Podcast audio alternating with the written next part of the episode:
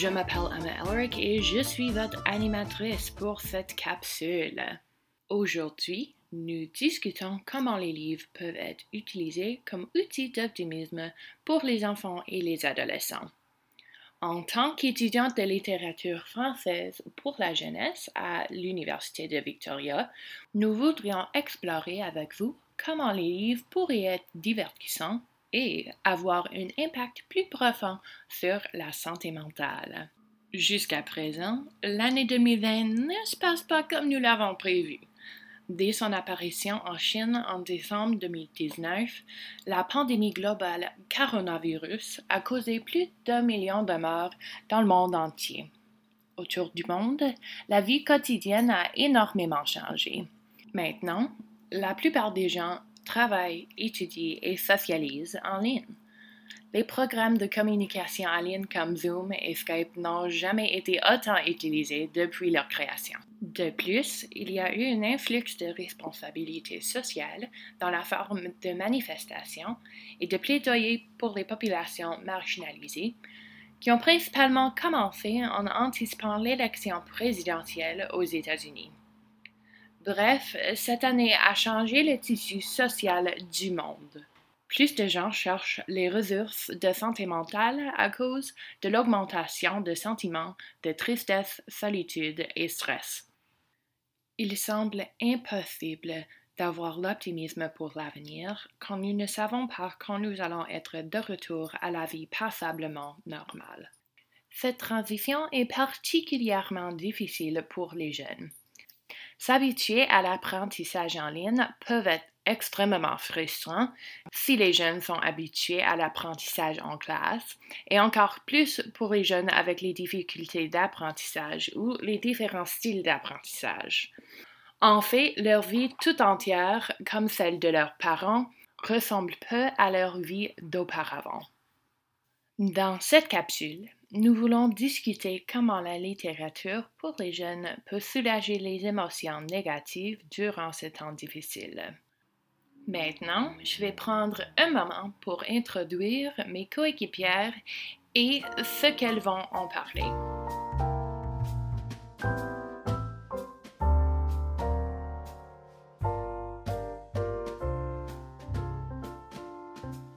Fantastiques coéquipières pour cette capsule sont Galadriel Watson, Kat Hodgson et Alicia Dawson. Nous avons planifié un exposé informatif qui touche sur les thèmes de courage, humeur et bien sûr l'optimisme. Un peu plus tard dans cette capsule, nous écouterons Kat et Alicia qui ont chacune choisi un livre pour la jeunesse qui aidera les jeunes à maintenir une attitude optimiste durant cette situation sans précédent. Mais en premier, nous écoutons à Galadriel qui a discuté avec un bibliothérapeute à propos de son métier. Mais c'est quoi un bibliothérapeute? Restez à l'écoute pour en savoir plus.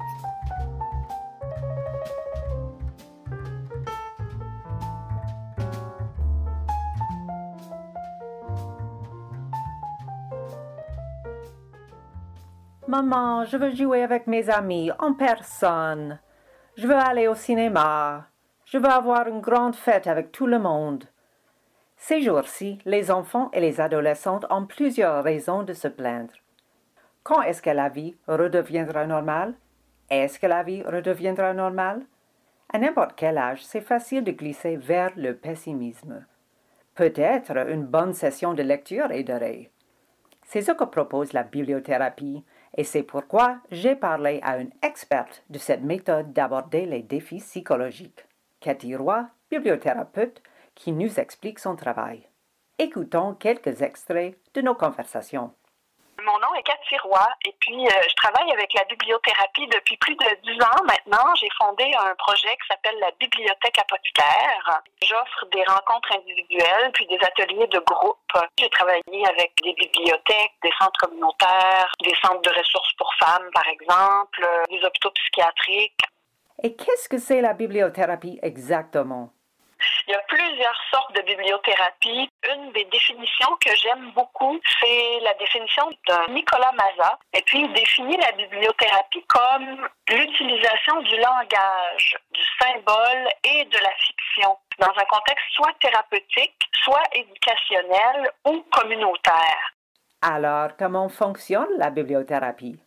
C'est vraiment la relation entre un livre, un facilitateur, puis un participant. Le livre est vraiment un outil qui permet d'approfondir la compréhension de soi, puis de découvrir, par exemple, d'autres perceptions, d'autres manières d'être. Ça nous permet de poser un regard différent sur le monde, euh, sur nous-mêmes, puis transformer notre manière d'entrer en relation avec le monde. D'abord, on identifie dans un texte qu'est-ce qui nous interpelle davantage, puis on évalue qu'est-ce que ça provoque en nous pour faire des parallèles après ça avec notre propre vie, avec nos propres dynamiques, puis regarder comment on peut intégrer des nouvelles perspectives, des nouvelles manières d'être euh, dans notre quotidien, dans notre vie, dans nos relations. Mais euh, encore là, avec les différents types de bibliothérapie, ben, on a différents fonctionnements. Et qu'est-ce que c'est le rôle du bibliothérapeute?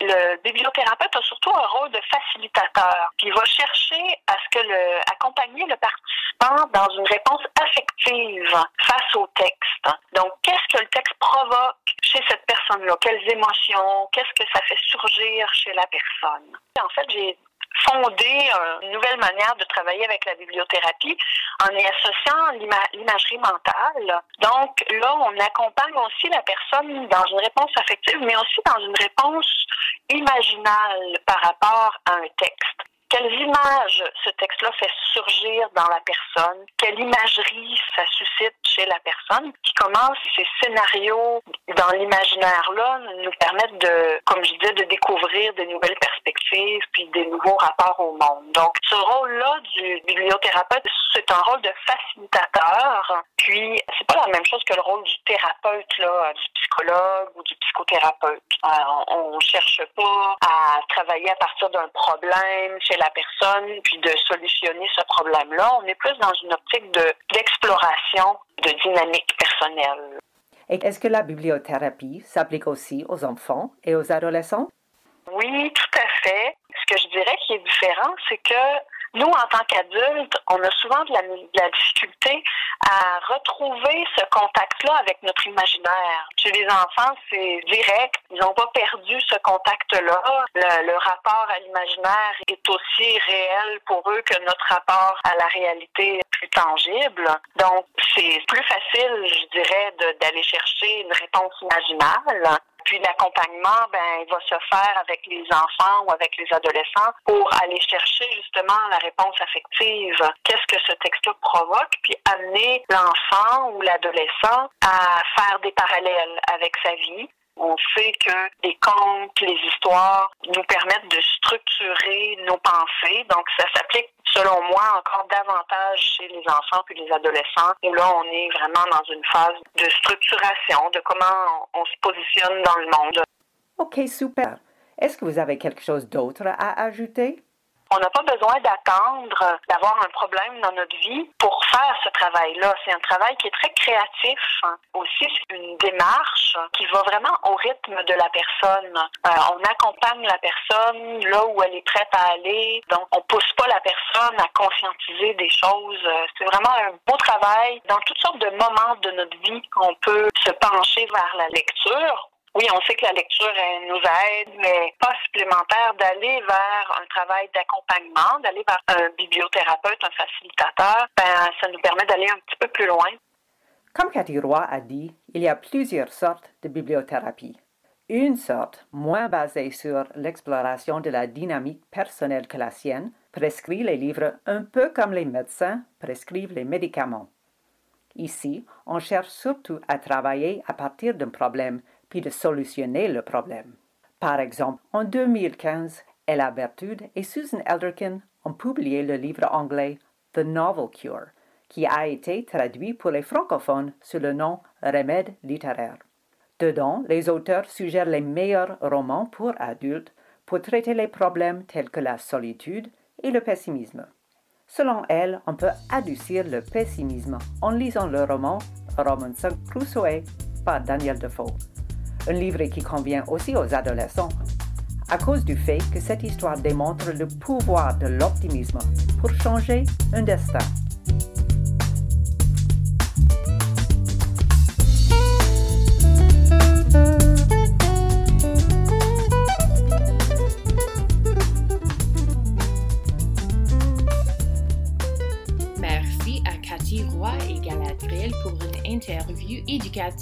Et intéressante. Cette utilisation des livres comme médicaments est un peu ce que nous voulons faire ici dans cette capsule. Vous proposer quelques livres qui pourraient aider les enfants et les adolescents à cultiver leur optimisme durant ce temps difficile.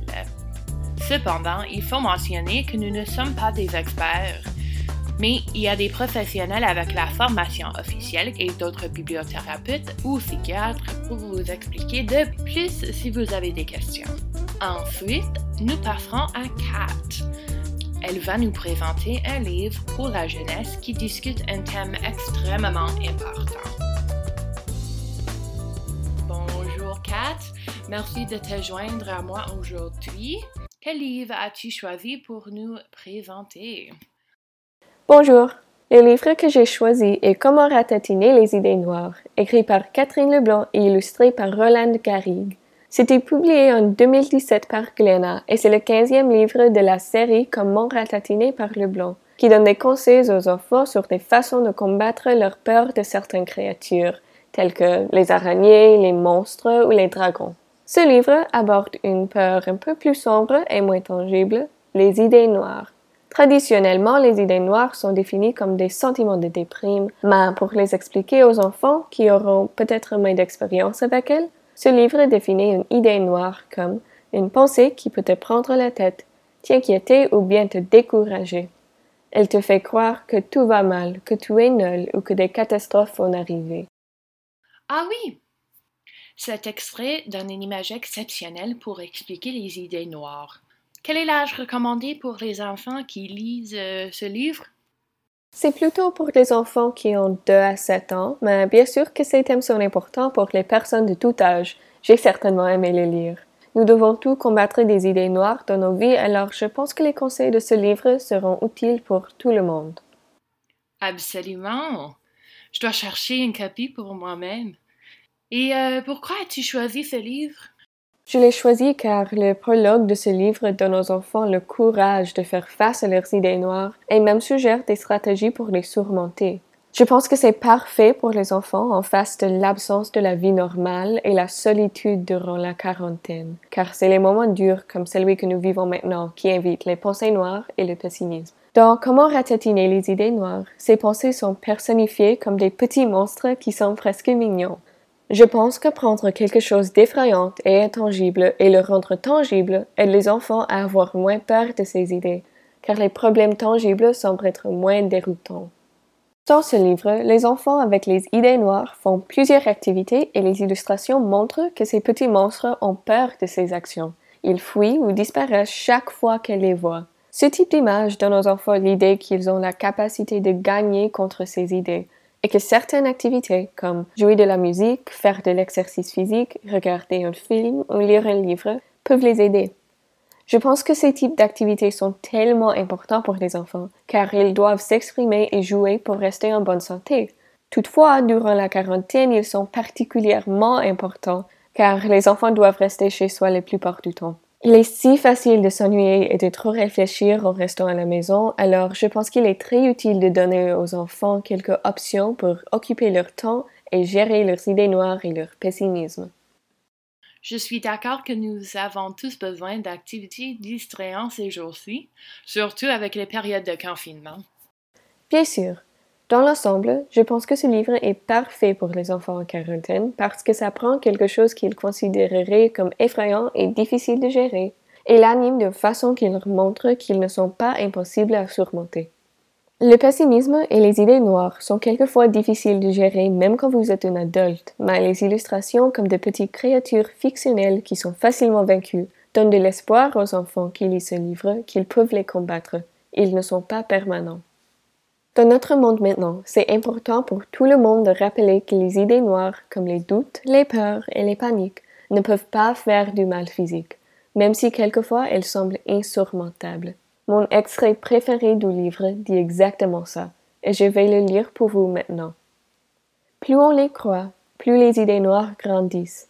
Plus tu as peur ou plus tu te mets en colère, plus elles se renforcent.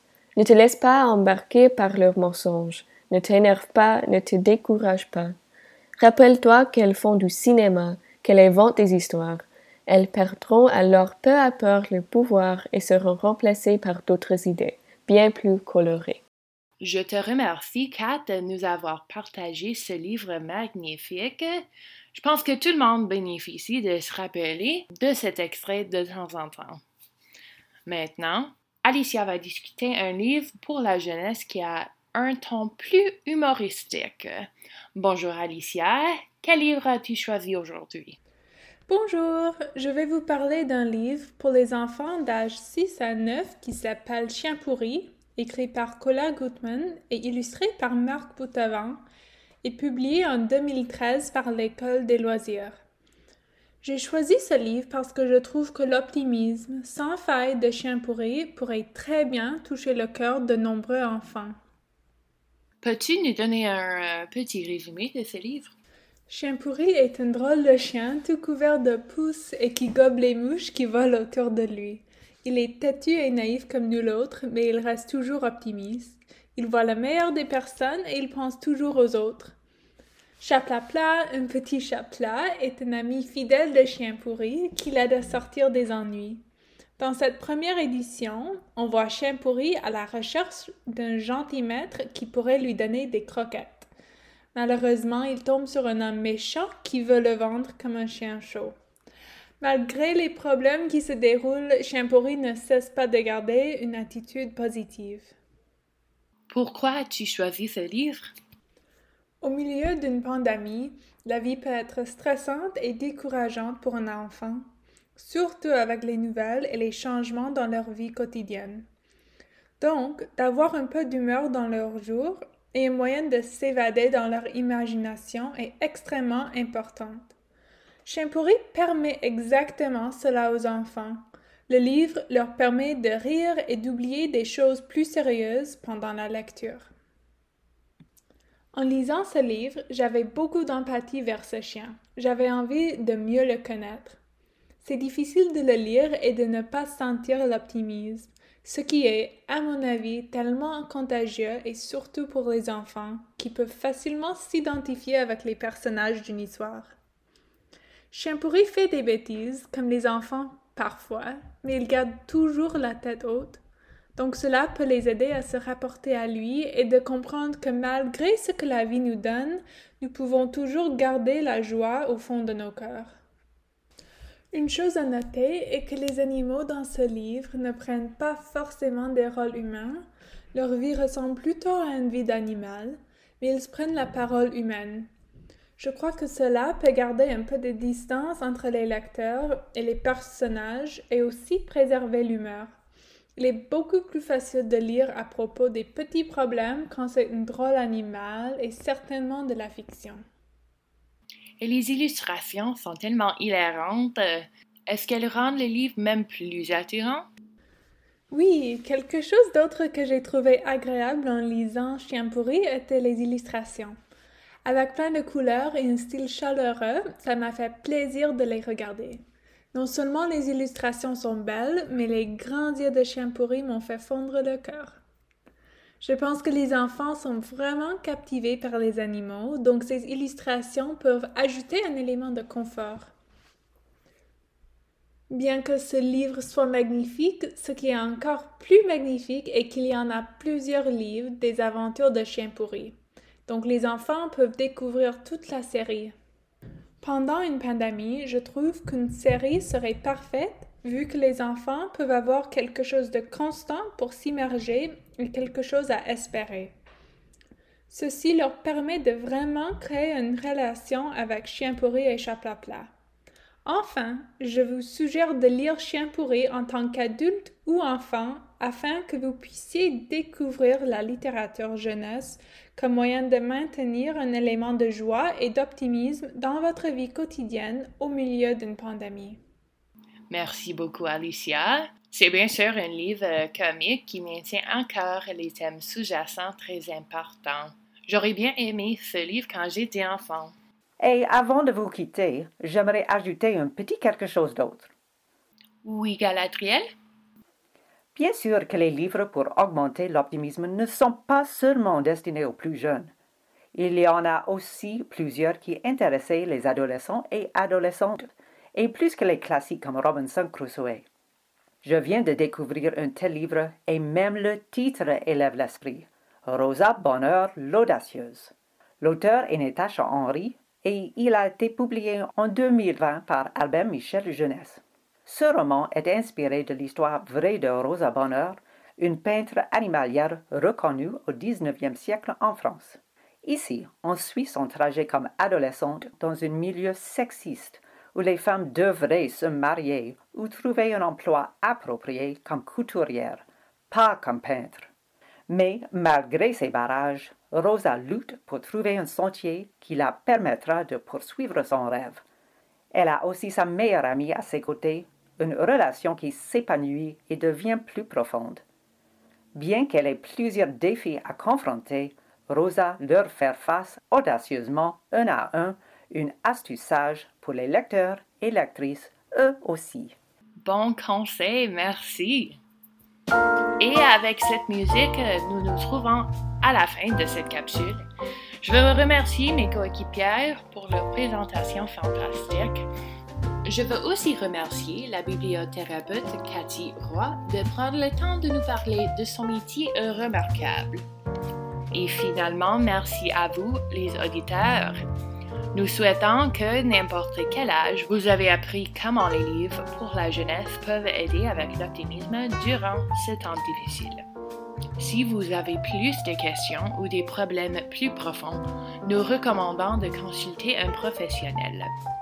Si vous êtes en crise, nous recommandons d'appeler l'organisation Jeunesse J'écoute à 1 800 668 6868 ou envoyer un texto à 686 868. Vous pouvez aussi contacter le service de crise du Canada en appelant 1 833 456 4566. Merci encore à tous. Nous souhaitons que cette capsule vous apporte un peu d'optimisme.